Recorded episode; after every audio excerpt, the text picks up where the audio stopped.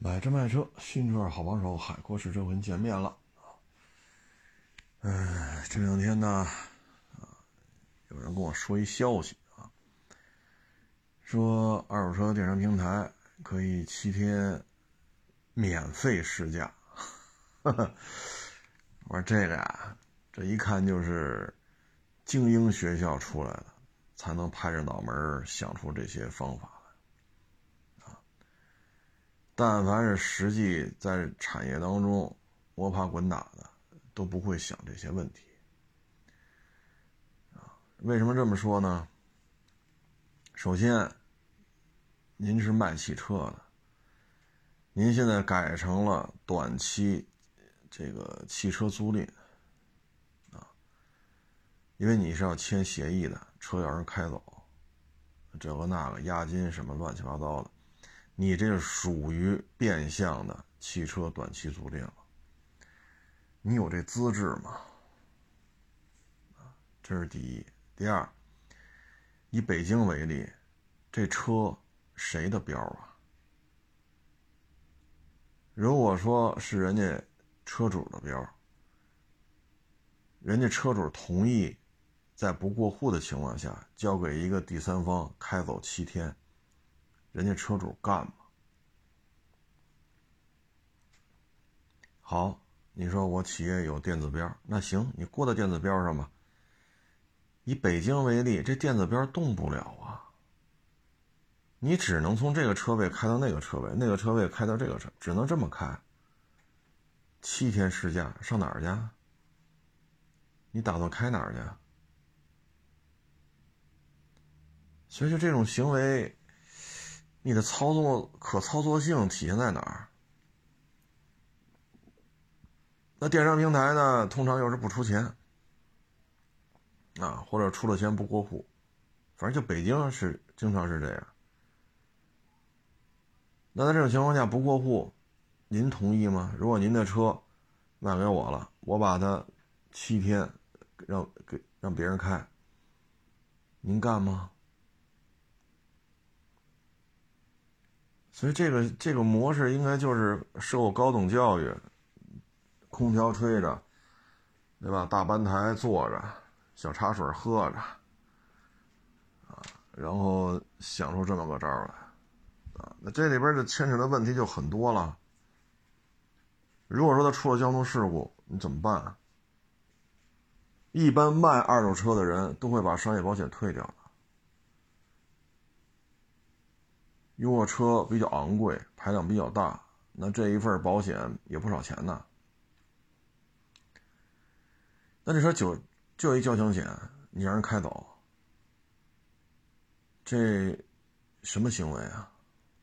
那有些网友说了，那我去汽车租赁公司，人家保险是按天租。首先，那是汽车租赁公司，这是第一点。第二，人家汽车租赁公司规模在这儿。第三，人家是汽车租赁公司，保险公司对接的也是汽车租赁公司的商业保险。哎，接着说啊，就是说租赁公司规模比较大啊，比如手里有三千辆车、五千辆车啊，甚至于规模更大，那保险公司会跟他单独谈的。嗯，人家车的属性，对吧，都定得很清楚。那您这个虽然说不牵扯盈利啊，但你这有押金、有合同、有约定啊，所以你在这种情况之下，你这个没有商业保险怎么办？平台去买吗？平台去买这保险吗？就这些问题怎么去解决？咱不说别的城市，就以北京为例。人家车主同意吗？你这么开出去，好，人车卖给我了。过三天，这车在秦皇岛有一个违章停车，人拍下照片来了。人家车主那个一二一二三上就收到这个提示了，人车主干吗？如果发生交通事故怎么办？咔一撞死了人了。那这上百万的赔偿，谁出这钱呢？承租方说我没钱，你这你咋整？那只能按照大绿本找人呗。谁是车主？警察、法院，你来吧，你你作为车主来吧。交通队找你，到时候上了法院也得找你。人车主干吗？就是这个标题起的很好，你怎么去执行？就以北京为例，你是自己有标啊？你作为一个电商平台，你手里有五千个标、一万个标吗？你真有这么多标，你自己说这话自己信吗？啊，你说我这公司执照，公司执执照可以一个公司多个标，你个人名下不能。那好，您这公司哪年成立的？你有五千个标、一万个标。现在这电商平台都是一几年成立的，北京摇号，那可不是一几年的事儿了。您公司成立的时候，摇号指标都实行好几年了，你上哪弄这么多标去？所以这个问题你怎么去解决？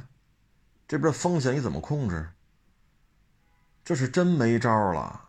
车况检测，这里边的纠纷就多了，诉讼量大了去了。车况检测控制不了，然后呢，非要做线下店，咔咔咔，什么什么十成百店啊，不对，呃，百成百店，十成十店，哈，就到到处去开。但是这种事情执行起来很困难啊。这个希望这个噱头能让消费者打打消顾虑。可是现在电商平台最大的问题在于什么呢？他的战略层，也就是说说话算数的。这波人没有在二手车厂里干过，这是最大的问题。所以你会看电商平台，你要把那诉讼量公布出来。你看全国法院系统有每年要告他们的官司有多少起？再一个，你弄这么多年了，哪年盈利？你说一年两年铺垫，三年四年，对吧？开花，五年六年结果。这不止六年了吧？各个电商平台大致都在一四年、一五年那会儿成立，那现在都二三年年底了，八年、十年了，还不盈利呢？堆钱嘛，就往里做一买卖，投几十亿 dollar。现在美国利息那么高，你别投了，你就直接存美国去得了，反正也是美元。你这几十亿 dollar，好家伙，都都快七个点了。现在吸储利息都快七个点了，你啥也甭干，就就吃利息就得了。所以现在呢，就是一张嘴，我网上有一百万辆代售二手车，那我的我心里特好奇，谁验的这些车呀？一百万辆。后来觉得实在没办法了，又速成，三十天速成。全拉到某城市，我不说哪个城市了啊，说就是拉到某城市去做这个速成三十天，速成完了之后再去拍。我一八年、一九年，当时卖了一个换门的汉兰达三点五，他们说帮我卖，说弄吧。好视频，每台车拍视频，这那这那，拍完就是，当时好像怎么说来着？钣金喷漆吧。哎呦我操！我说这换过门啊，我自己发朋友圈说的很清楚，这换过一车门，到你这儿就成钣金喷漆了，然后你也不过户，有人找你买了，你带到我这儿来，然后人家按照钣金喷漆买走了，实际上这是个换过门的车，我发朋友圈可都说换过门了，到你们这么大平台，好，你们卖出去的车就成钣金喷漆了，没换过门，那这车你别把我卖了啊，卖完了户不是从你这儿过的，从我这儿过走的。那最后人找我呀？可是我自己说的，这就是换过门啊！这是三十天培训，三十天培训啊！这这这这这个就这个平台，我跟你说干的事儿啊，包括之前那是疫情前的事儿了吧？他们带人去买那个是叉五是什么来着？买叉五。人家车行呢就说这个过户次数多，表不保，因为过了好几次户了，啊，这个里程表不保。然后车况呢，反正也一般。电商平台呢就说这车这也保那也保。好，卖了。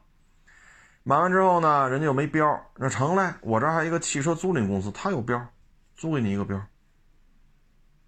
啊，其实就是个人标啊，就是个人标一租好，租标挣一笔，这边收几个点的这个这个服务费，这边呢这台车从车贩子这儿拿的车到卖给这个人，中间差了两万多，等于你这车还挣两万多，车贩子挣一万多。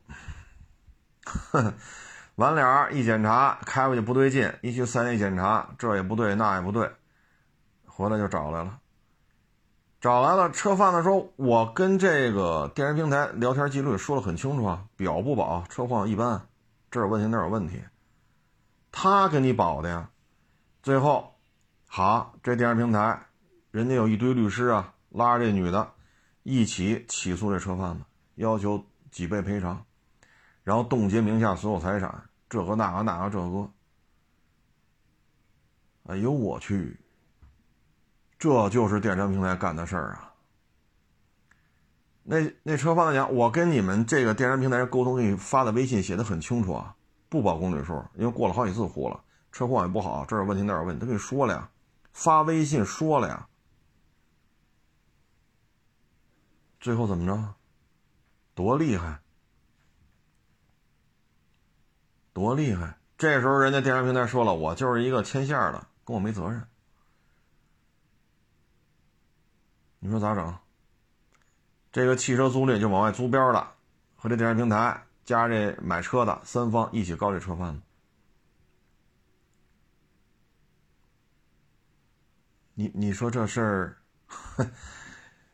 哎，就那几个说话管事儿的，他对二手车可以说。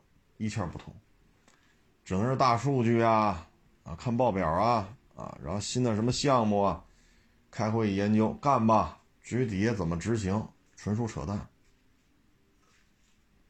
啊，包括之前还说了跨省市免费物流，把成语送过来，不满意就算了。就有网友就这么买了呀，跨省市免费送送过来，送过来不要不要你试试，执行不了。啊，最后出各种纠纷，我操！哎呀，一有事儿一推三六五，所以为什么呢？后来你我说你别别拍我这车，我别让你卖。好家伙，这朋友圈写的真真的，换过一个门这汉兰达到你这儿就有钣金喷漆，没换过门然后呢，你这吹溜够，你你再找我了，那这车卖出去，人是不是又得告我呀？可问题是我没隐瞒啊。所以有的时候你，就面上都可好了，包括这拍卖公司也是，一有什么事儿，人家就嘉宾上台讲话，各种 PPT 给你这描绘蓝图，你再看底下打架的、骂人的、骗人的，也是他妈他们，也是他们。包括二一年吧，二一年十一月份，北京下大雪，我不是收一窝窝吗？人那就是哈，给你许高价，我操！我说那么收不了，你卖他吧。好，许完高价吧，你来吧，倍儿高兴去了。去了之后，那出来看车了呀？给钱呢？没人出来看。正好下大雪，我操！给他给气的。他说他妈一大早去了，你这给我钱呢？不给。搁这儿吧，先卖。他说：“那哪行啊？这这，啊，车给你了，手续给你了，我拿着啥了？一分钱没有，抄了抄抄，没人出来搭理你。这价高啊。”他说：“那你给我拍，是你等着，别着急，车扔这儿吧，拍完再说。”这叫什么事儿啊？你现结现结钱，那就给不了这价钱了。得。那弄吧，折腾来折腾去，最后没招了，又开回来了，所以那车又卖给我了。我说能现结，就这价，能现结的就这价，给你许那么高，一个几万块钱的沃尔沃，好家伙，比我们这价格高三四万，这他妈谁卖得出去？你信了，你去吧，一分钱不给你，他给不了。几千块钱的车差一两千，说车价是正常的，差他妈两三万、三四万，这就不正常了。就现在就是这人有话语权，人家资本的力量，底下怎么干是底下的事儿，上面怎么说是上面的事儿，啊，所以有些事儿就是，那你说怎么聊这个？就以北京为例，你名下的车你卖给我了，我这儿人家免费开七天，你干不干？你干不干？卖出去了再说，卖不出去就这么这个试七天，那个试七天，这个是好一个月试他妈三四波，你干吗？所以就有些东西啊，说的很完美，说的 perfect。执行起来怎么办？像就像之前那个互联网那个互助租车似的，啊，我们一个兄弟就把这车租出去了，通过这平台，你看每天挣多少多好，好租出去没开没开是当天还是还是两天呀？呱唧就撞，妈发动机都撞掉了，你撞的多厉害！当时好像是人租车的说。我记得太清了，好像好像就给了一万块钱，多了一分没有。得，你走保险修吧。走保险修这事儿你还不能穿帮，为什么呀？你这属于租赁行为。你要是让保险公司知道了，人拒赔。啊，人拒赔。你说，唉。就这些事儿啊，都是往好了说，实际上背后很多风险是不可控的。你有这个经营资质吗？说进行租赁，虽然说你说的是不要钱、免费，但你这这就是一个租赁行为，不收费，你也是把张三的车给李四开，你是中间这个撮合的人，而张三、李四彼此又不认识，然后现在李四开着张三的车出去刮，撞了。比如说像那我们那兄弟似的，发动机都撞掉了。你说撞的多大劲儿？那你说这事咋整？哎，所以啊，这个二手车它就是一非标产业。您一张嘴，我名下就是我们名下一百万辆代售二手车，这他妈本身就说不通啊！一百万辆二手车全上举升机。也就是说，升一次降一次，这这举升机一百万辆车，这举升机都得废了。漆膜仪也扛不住一百万辆车跟那杵，杵一百万辆车的漆，这漆膜仪扛不住，您放心吧。所以老是这种大数据，这个那个，那最终就是你解决消费者的痛点了吗？就是车况的问题没解决，因为你这种速成式的培训拉到某个城市，培训三十天。理论多少，实操多少，对吧？然后在当地城市再实践，一共三十天。这个行业你能接触多少辆车呀？三十天，你能接触多少辆车？所以到最后就是麻烦事儿，麻烦事儿。首先，这一评估师按现在来说吧，就说五千块钱打底。你给人上不上保险？那你上保险的话，这怎么着支出就得得七千块钱了。七千块钱一天，比如五个车、八个车的，一天还得百十来块钱。那平均下来呢，一个评估师一个月，从公司支出的角度来讲，上万了，上万了。那你这挣多少钱？成交价的往低了说，二点五个点；往高了说，七个点。那十万块钱车你挣多少啊？你挣多少？两千五。那这一评估师得多少钱？评估师的钱是这儿，销售呢？销售也有工资，也有提成；评估师也有工资，也有提成。两边钱一抵，这两千五够干嘛的？那最后就走上放贷啊，这个那，又走上这条路了。当年那个一城首付一城买车，那最后惹出多少诉讼？一个省就千八百起。现在谁还说这事儿？疫情之前多火呀！这不都是搞互联网搞出来的吗？最后呢，惹出多大麻烦了？所以有些事儿呢，二手车的本质就是车况、车价，你不能绕过这些，因为你线上的车太多，你你没法掌控这车况，所以你就绕过这些，老是提这些。你像北京为例，很现实啊，你怎么能够在原车主同意的情况下，然后这车还没过户的情况下？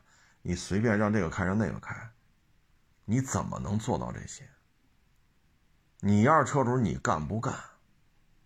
放你这一个月寄售，好家伙，张三开礼拜，李四开礼拜，王五开礼拜，一共一个月好开出去四回，每人开七天，这车损耗是不是得增加了呀？是不是损耗增加了？这人开出去干什么？你怎么控制啊？人拉活去了，你怎么控制？越野车人家玩去了，豁去了，你怎么控制？后驱车玩漂移，你怎么控制？反正你是免费的，这些问题怎么去解决？所以呢，想法啊，对于这些搞互联网的人来说呢，想法很多。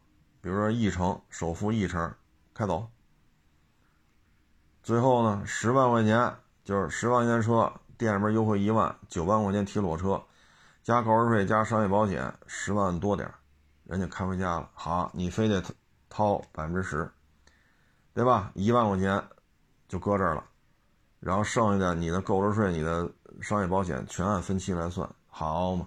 两年之后一看，这车花了十四万五，人家新车全款包牌十万零几千，你多花了四万。多花了四万，一手户还不是你，什么什么汽车租赁有限公司，到你这是二手。好，我认了，多花四万弄一二手户，还是租赁户，对吧？一手租赁户，二手好，你都认了吧？这公司这分支机构倒闭了，你找谁要大绿本去？我得过户啊。纠纷多了，你往回倒三年，你看看，互联网上全是这个。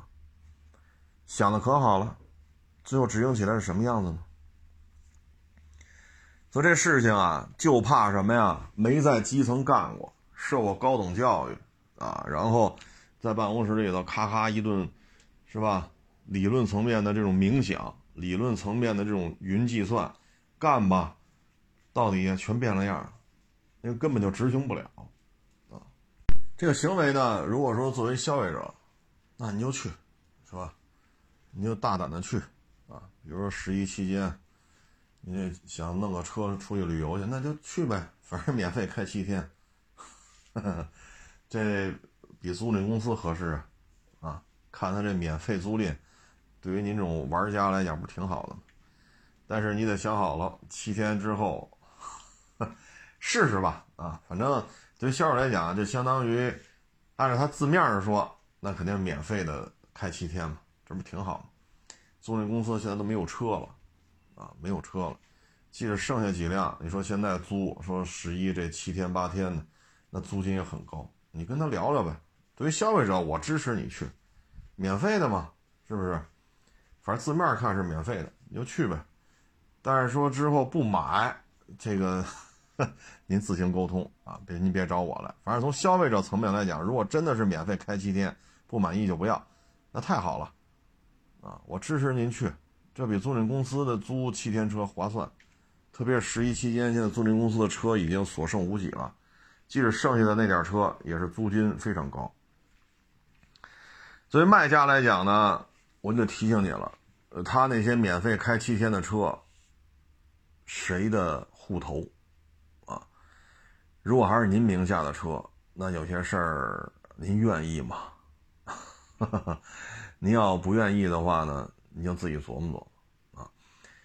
嗯，就这个企业经营行为来说呢，我觉得这就是受过高等教育啊，自认为比较聪慧，然后就想出这么个招来。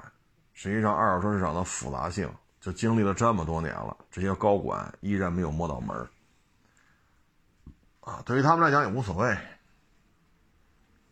你说一融资，这些年下来是吧？疫情前、疫情后、疫情期间，这些年下来，您融了少则十几亿人民币，多则一二十亿 dollar，是吧？你说谁也没白忙活。啊，我只能说到这儿了。反正没有人白忙活，这么大资金量在你这儿转来转去，你能白忙活吗？是吧？啊，你包括给二手车自媒体、给新车自媒体投资，那不都第一件事先想着怎么去洗钱吗？反正钱到账了，怎么弄出点来揣兜里，这是第一要素。剩下才是怎么拍片怎么做商配。对吧？怎么去跟公关公司对接，那是剩下的事儿，所以都不白忙活，啊，就这么一情况吧。啊，你要是说没车开，想租个车，那你就去呗，是不是？这消费者谋福利的事儿，我觉得挺好的，啊，但是作为车主来讲呢，您就得琢磨琢磨了，啊。嗯，昨天说了说新车价格的走势，啊，包括这个四个轱辘的和俩轱辘的。嗯，有些网友说，那是不是就明年肯定会涨价呀？这个结论呀，我也不好去做这么一个判断啊。咱只是说从今年的前，就说九个月吧，啊，还差几天才十一呢。咱就说前九个月，您可以看一下，对于某些品牌来讲，降价最终带来了什么？依然是超过百分之二十的下滑啊！你包括通用、上汽通用。八月份向下降幅度同比啊，跟去年八月份你看掉了多少？本田、尼桑，连丰田都掉了百分之六点六，你说哪个没参与价格战？那最后结果是什么？我降价了，我还是以百分之二十的速度往下掉，那我降不降价有什么区别呢？再这么降下去，这车还有利润吗？还有利润吗？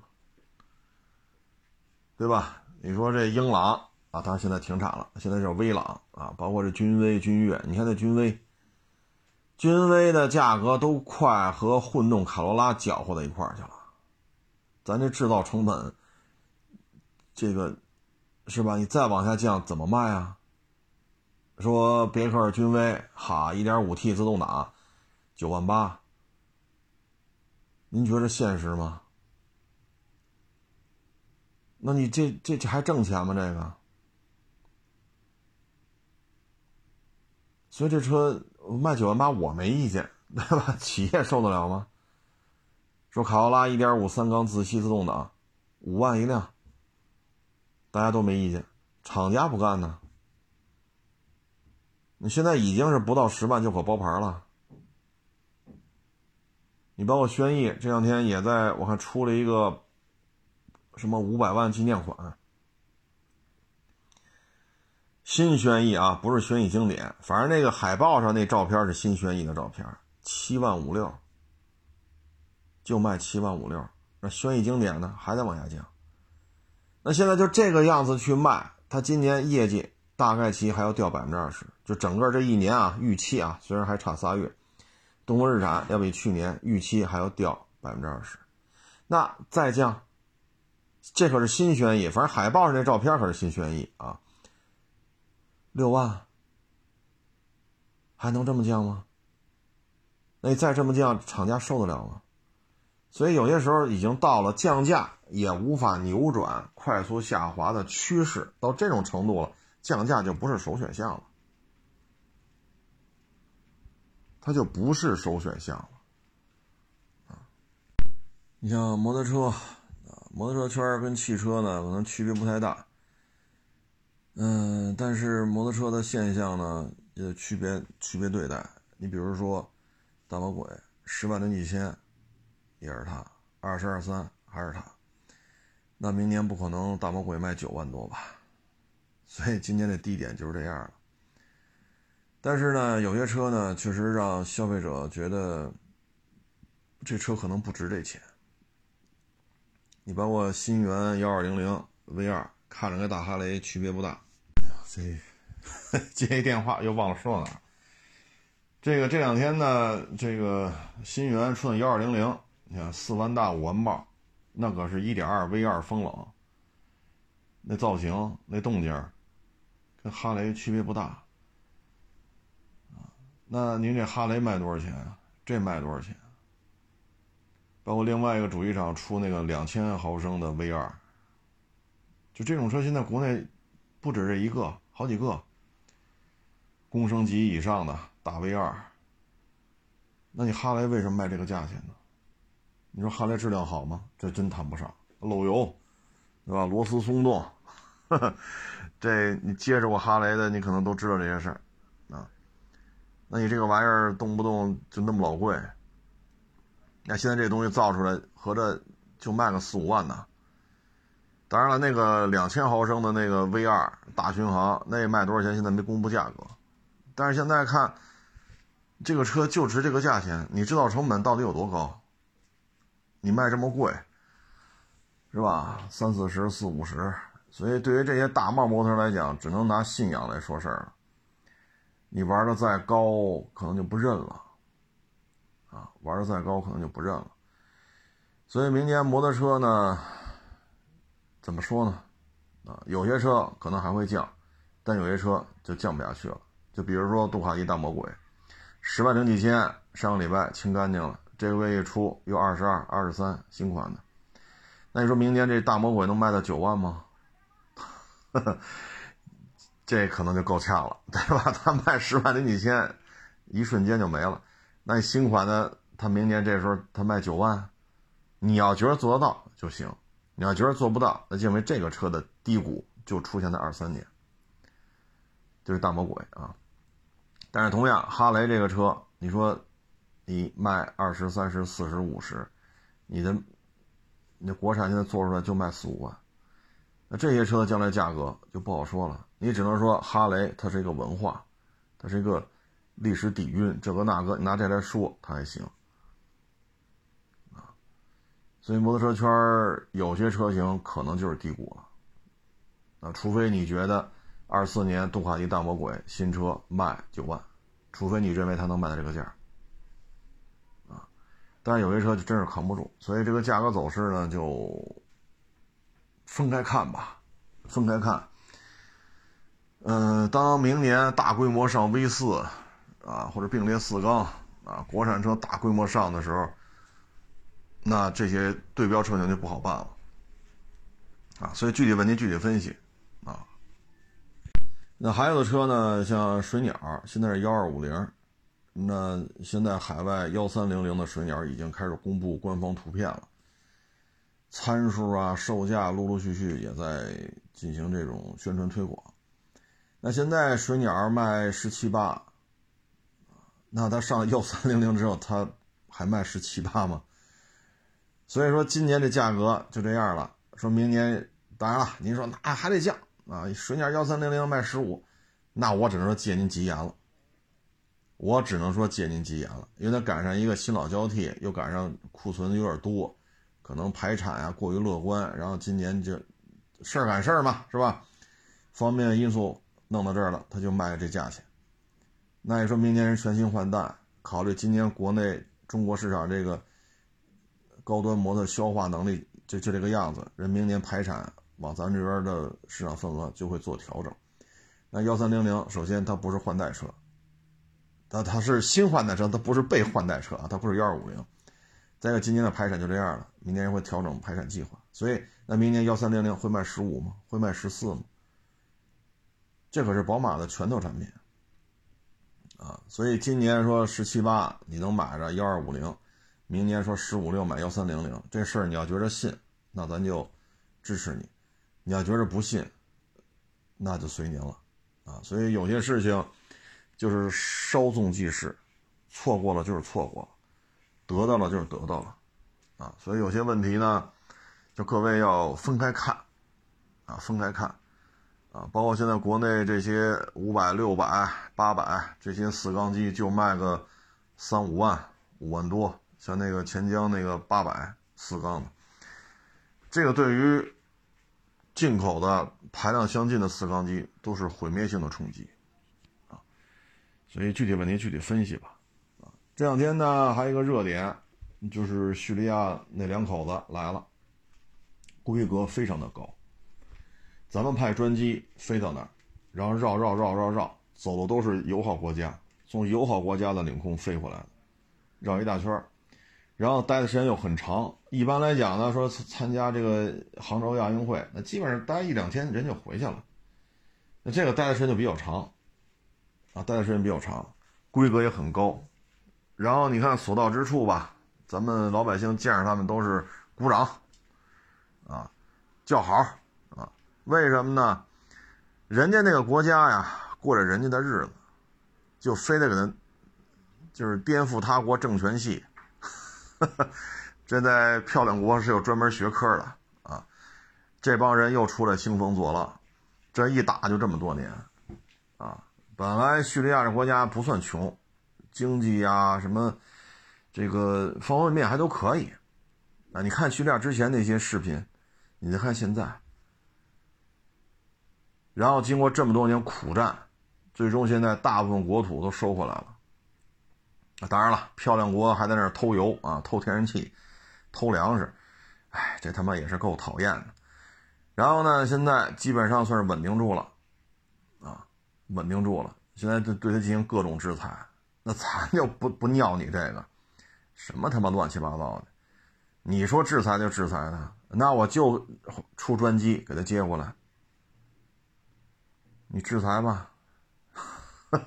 咱把他接过来了，现在又开始跟中国谈几个经济合作小组什么这那，要缓和一下。你不制裁吗？我就把他接过来。你说把他列列入什么被制裁清单，那咱就派专机接过来。接过来怎么着了？你接着制裁，现在又开始跟他谈经济合作几个小组。这实际上就代表了什么呀？在漂亮国的打压、政变、军事政变。暗杀等等一系列措施，在长达几年甚至十几年的情况之下，这两口子挺住了，还活着，这国家还维持现在的政权，这就是对反美来讲，对于美国的这个种种的这种伎俩、种种的阴招，啊，应该说这是一个很成功的一个代表作，很成功，扛住了。你看阿拉伯之春是希拉里那会儿弄的。对吧？你看整个中东地区几乎给翻了个天。你包括为什么沙特老国王和现在小国王不尿美国人？这些年办的事儿没有一个他妈拿得出来说的啊。那现在呢？这叙利亚这就是一个，相当于是个代言人了，扛住了啊！以色列去炸去。啊，土耳其也就叮当当啷了，美国人又偷油、偷气、偷粮食，对吧？ISIS 啊，等等等等，扛住了。啊，你看他那会儿那个老虎师啊，老虎旅啊，当时你看那些老将军带着那些人，那真是打的真是，包括在监狱里头，他们 ISIS 成千上万把监狱给围着了，围了他妈上百天，有的最后那真是。伤亡惨重，那最终守住了。那老将军带着几百勇士，一扛扛他妈几个月，这都是成功案例很多。我不管你是美国人支持还是怎么着了，是以色列过来打来这个那，扛住了啊。所以给这么高的规格接待，其实将来呢，这说说实话，这就是给整个中东甚至其他地区被大老美制裁呀、霍霍呀，天天。包括那帮高材生，天颠覆他国政权系的高材生，受他们这种打压的这些国家给他们看，啊，那将来你看这次还要来北京啊，这个还要转一转看一看，嗯，将来这个肯定阿富汗呃不是阿富汗就是叙利亚的这个重建，包括政治、经济、军事、外交，肯定会有很多的合作，给予他很高规格的接待。你包括他去莫斯科都没有这么大的牌面啊！包括老百姓啊，你看很多老百姓喊他，就说他总统夫人嘛，说 beautiful，啊，说就说他这个总统夫人长得好看，你看人家说什么？说你们是一个美丽的国家，就咱就说的是个美丽的夫人。他说的什么？他说你们有一个美丽的国家。这不就杭州街头嘛，这儿那儿那儿溜达来溜达去的。所以，将来合作可能会比较多。本身你看沙特、伊朗，对吧？咱们现在这个信任度还是比较高，修高铁啊、修地铁啊，啊，包括像华为，啊，去年吧，那个世界杯，啊，那那人世界杯举办地那个国家用的几乎都是华为的。沙特这边小王子跟美国总统开会。故意放出照片了，看的就是华为的那个那套投影啊，然后 漂亮国大当家的老拜登就说了：“你们不能用华为。”然后沙特这边小王子就坐在沙发上看的那个投影电视那套，全是华为的啊，所以这将来还是可能发展机会会比较多吧。这次来肯定会签一系列的协议。包括你说叙利亚这重建，啊，它对于咱们来讲基建狂魔呀，啊，这咱们的可以拿到很多的订单，包括叙利亚本身也是有一些自然资源的，啊，包括它的海港啊什么这个那个，啊，像这个属于其实也是接受过西方精英教育的，啊，但是没想到，教育时候看的那些好的东西，实际上在他们国家全是他妈玩阴的。所以人家能扛到今天真不容易，啊，叙利亚这这两口子真不容易，啊，这次应该是颠覆他国政权系没完没完成作业吧，啊，接下来我觉得在中东地区影响力会进一步提升，啊，沙特啊、伊朗啊、叙利亚呀，啊，咱们的话语权应该是逐渐在上升的。这对咱来讲也是有好处，啊，也是有好处。哎，不容易啊！当年我看他叫老虎旅是老虎团来着，老将军，哎呦，白发苍苍，带着几百勇士，就守在那个监狱，那是一个据点嘛，地理位置很重要，就在那儿扛着呀。当时叙利亚政府军都快打光了，就搁那儿扛着。成千上万的 ISS 轮番进攻啊，愣给扛住了。你查查互联网都有这些事儿，啊，哎，至于 ISS 怎么来的，应该也可以上网查查。哎，不容易啊，不容易。你包括这伊拉克那萨达姆。哎，现在还一堆吹呢，说伊拉克比咱们还有钱，比咱还富裕，比咱还好。那他妈，你老拍这绿区、红区，你红区、绿区你一起拍。你看咱们有些旅游博主去啊，那里边小别墅，马路可干净了，高级购物中心都挺好的，各种奢侈品。你出来这你再看看，破败凋零，有些房子到现在全是弹孔。街道脏乱差，一看都是几十年前的建筑，几十年前打那弹孔都生锈了，里边那钢筋都烂了，还在这住呢。哎，这这这，哎，不容易。这归了归齐啊，还是国泰民安、和平稳定是最好的。啊，国泰民安、和平和和平稳定，搞好自己的核心竞争力要有。不能什么事儿都被人卡脖子，啊，这些都是最重要的，啊，包括现在的铁路，印尼那铁路搞二期找日本人，日本人直接拒绝了，不参加了，哈哈哎，行吧，不多聊了，啊，嗯，微博的事儿也解决了，啊，也感谢微博这边的工作人员，啊，也非常感谢，辛苦了，辛苦了，啊，成了，不多聊了，啊。啊，欢迎关注我的新浪微博，咱们明天继续聊。